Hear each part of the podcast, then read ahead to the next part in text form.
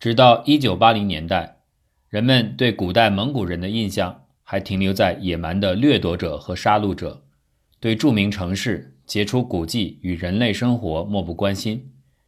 1207年，蒙古人在蒙古崛起，直到1279年征服南宋，这段历程被现代人描绘为毁城与屠杀的历史。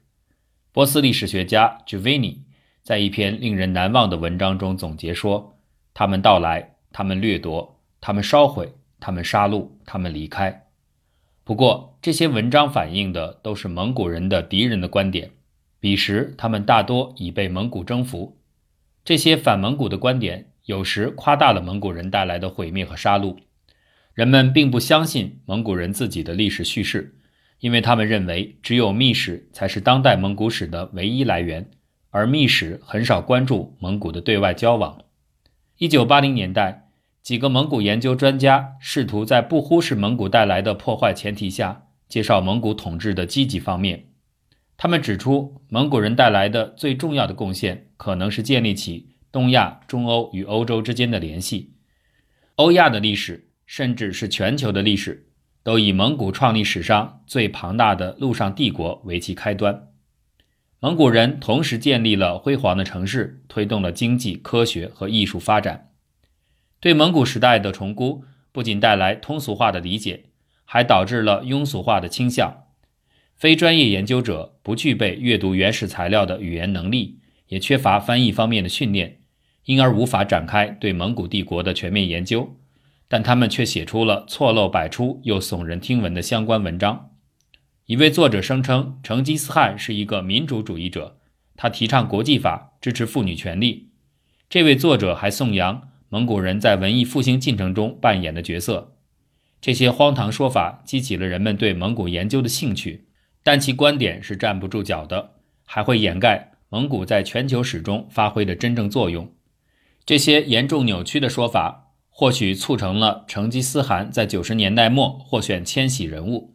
尽管这个称号是正面的，但无法说服反蒙古历史学者，也会动摇专家们在蒙古史领域提出更严谨的洞见。蒙古统治广袤帝国的策略由其草原生活方式形塑而成。在蒙古的严苛环境下，游牧民族的生存需要很难得到满足。他们大约每五年遭遇一次冰天雪地的寒冬。经济被摧毁殆尽，无数牲畜死去。在这样的情况下，蒙古牧民必须从事贸易以维持食物供给。大多数时候，他们去中原获取谷物。另外，为了给牧群寻找水源与牧草，他们必须频繁迁徙，这使得他们无法制造包括锅子、木桶、剪刀和其他生活必需品在内的手工业制品，因为携带生产所需工具和设备四处游牧是不可能的。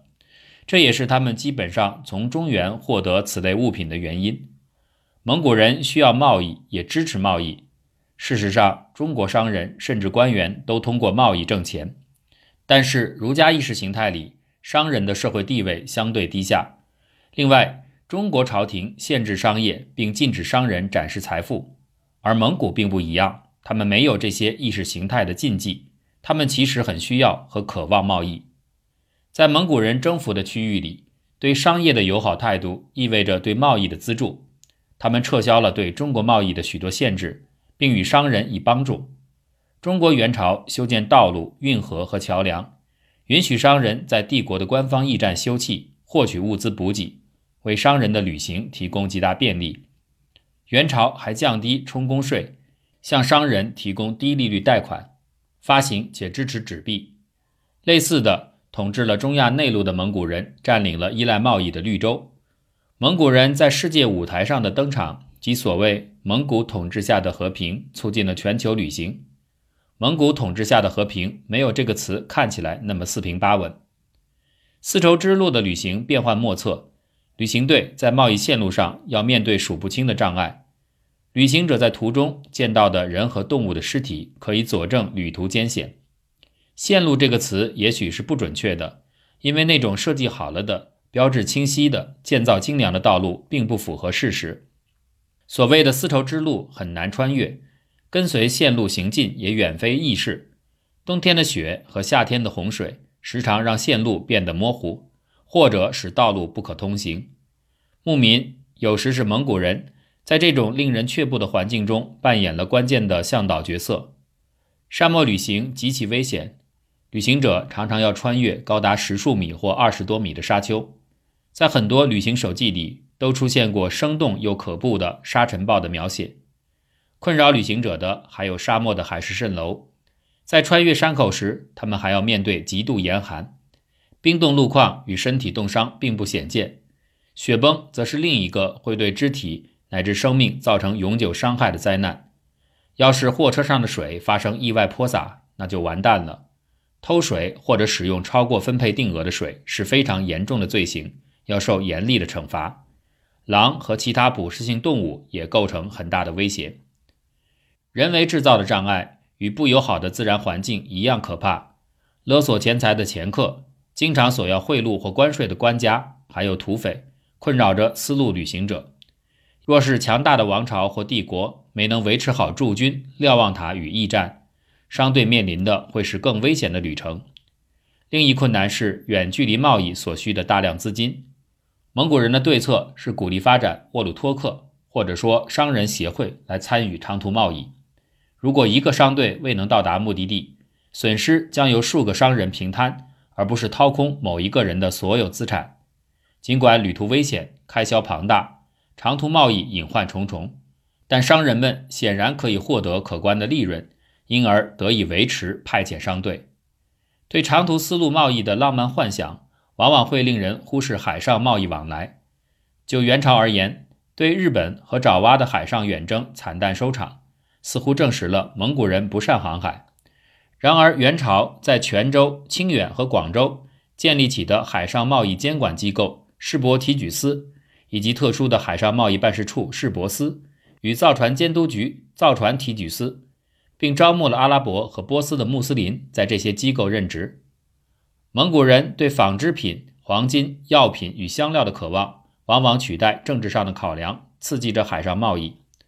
日本曾在1274年和1281年遭元朝袭击，在第二次入侵因台风失败后的十年内，日本与中国就恢复了商业往来。1290年，日本舰船获准在原管辖的港口停泊。1298年，一艘中国船在日本沉没，证实了两国的商业往来。同南亚和东南亚的海上贸易也很繁荣。国际贸易对东亚和南亚的地区经济日益增长的重要性，可能是十三世纪晚期元朝向印度频繁派遣外交使团的一个主要原因。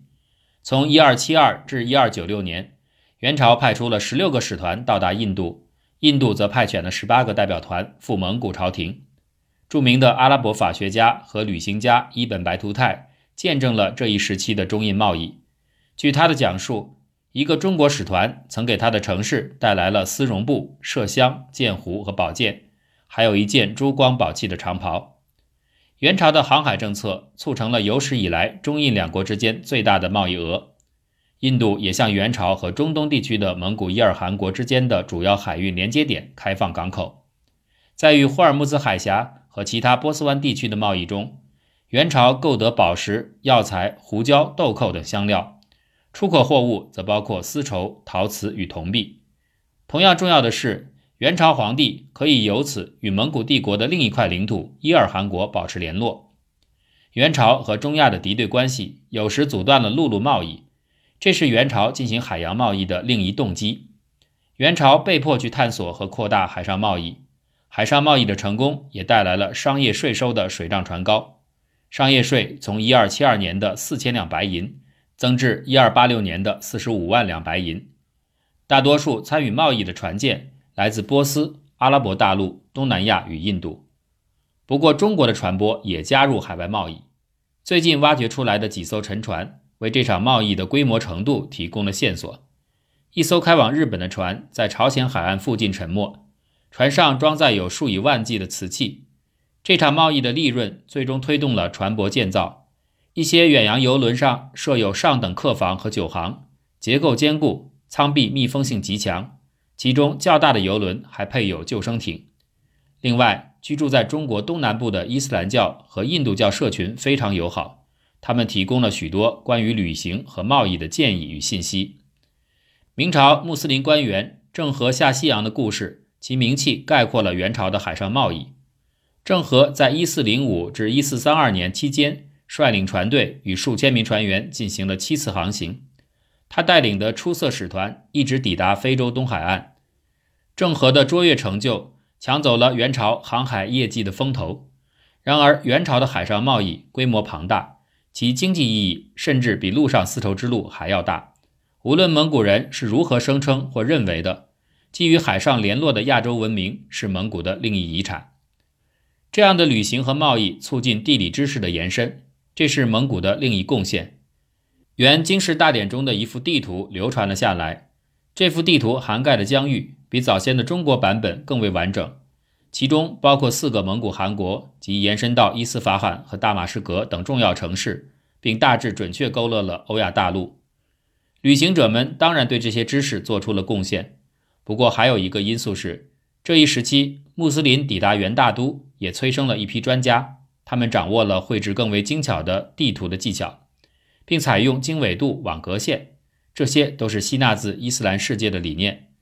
蒙古人还委托他们编制了一部《皇家地理志》《元大一统志》，并制作了其他地图，不过没有保存下来。穆斯林地理学家和天文学家为地理学知识的提升做出了贡献。与此同时，蒙古时代也增进了伊斯兰世界和欧洲。对欧亚地理与地图制作的了解，波斯历史学家和地理学家穆斯塔法·卡兹维尼制作了相当复杂的世界地图。在这些地图中，他绘制出海岸线，并在中心标出不同的气候。元朝地图跟这幅地图非常相似，以至于有些历史地理学者猜测中国版的地图可能以卡兹维尼的地图为蓝本。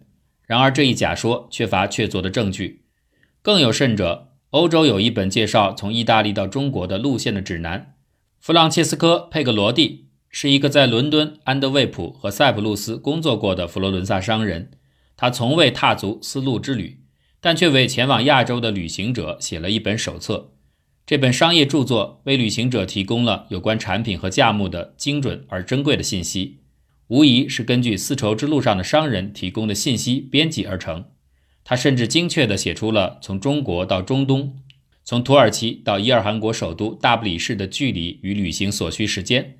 最后，他还介绍了长距离商队所需的人员数量、途经地区的进出口商品、币值、不同的重量与长度单位，以及各地区黄金和白银的质量。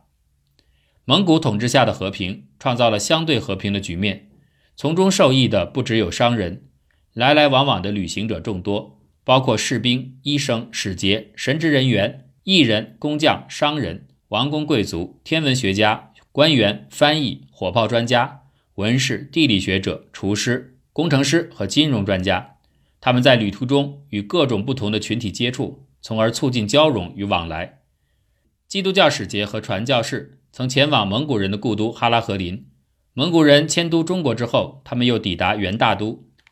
一些使者奉教皇或欧洲君主之命前来阻止蒙古进一步入侵欧洲，建立和平关系，但也有一些人来规劝蒙古人承认教皇权威，皈依基督教，这反而导致与蒙古关系的疏远。蒙古人还招募波斯天文学者来中国，协助他们观察天文与星象，制定历法。最终由著名天文学家郭守敬完成了这部历法。为促进医药知识的发展，他们招募的还有一批医生。蒙古人迫使工匠从他们领地的一处转移到另一处，以引入新的图案与技术。陈蜀国的士兵有时加入蒙古人的行伍，与他们一起旅行。在中亚和波斯的攻城战中，蒙古人得到了中原专家的技术指导，穆斯林专家则为蒙古人和南宋的对抗提供了弩炮等帮助。蒙古人对美丽物件的爱好给艺术带来了戏剧性的后果，他们将中国的纹饰和技术传播到中东。推进了工艺领域的融合。中国用以象征皇帝与皇后的龙凤图案出现在波斯的陶瓷和瓷砖上。宋朝山水画里的风景，包括对树与山的描绘，在诸如王叔和拉施特的史籍等波斯语手稿中都得到复制。波斯陶艺则仿制中国青瓷与随后的青花瓷。另一方面，因为蒙古人强制仿制工匠从所谓的西域迁徙到中国。中亚和波斯的织品也影响了中国。制作纳史诗，一种蒙古人喜欢的金线织锦，掀起了纺织工匠迁徙的高潮。总之，蒙古人促进了广泛的艺术交融，一方面将纹饰图案从疆域的一处传到另一处，另一方面，他们也扮演了奢侈工艺品买家的角色。今天，众多的艺术博物馆里陈列的展品，佐证着这个时期非凡的工艺交融。蒙古人的生活方式强悍而艰险，因此他们关注自己的体魄。称霸四方之前，他们靠萨满医治疗伤病；蒙古崛起后，他们得以结识其他类型的医生，向他们寻求帮助。景教徒、波斯的穆斯林医生与药理学家。在向蒙古和中国引进域外医疗实践、信仰和药品的过程中，扮演了重要角色。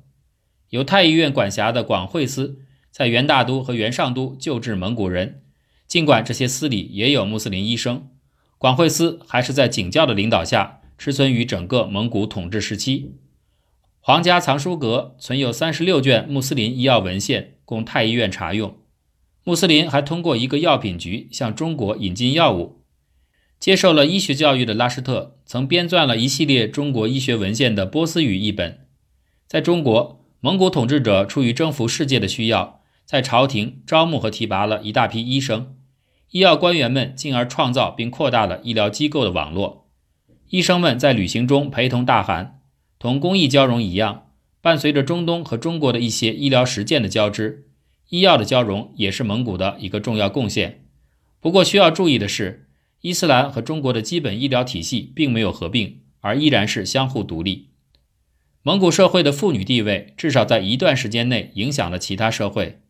蒙古的女性精英似乎拥有相当大的威信与权力，尽管并没有明确证据表明非精英阶层的女性地位也很高。成吉思汗的母亲赫额伦和妻子博尔贴，忽必烈的母亲梭罗和天尼，弟媳托古斯可敦和妻子察必。在家庭与政治上都发挥着重要作用。他们野心勃勃。蒙古社会鼓励精英女性成为独立和坚强的人。